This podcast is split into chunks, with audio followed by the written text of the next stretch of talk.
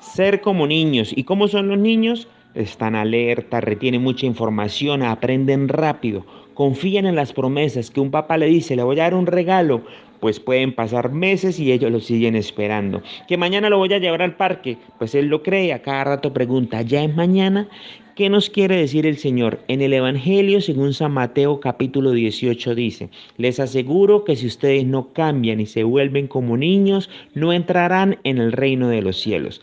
Querida familia, eso es lo que quiere Dios, que seamos humildes creyendo en sus promesas, así como un niño espera su regalo prometido. Es así como entraremos a disfrutar de sus maravillas con Él.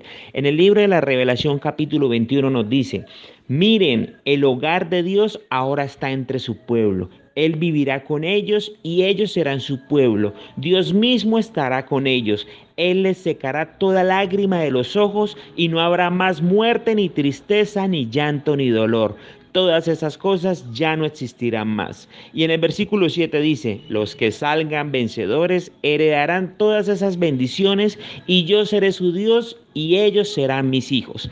Familia, estemos alerta, retengamos toda esta información que nos está entregando el Señor, que Él nos está hablando y recibiremos sus bendiciones. Pero ¿cómo? Siendo como niños. Que tengan un feliz día y muchas bendiciones.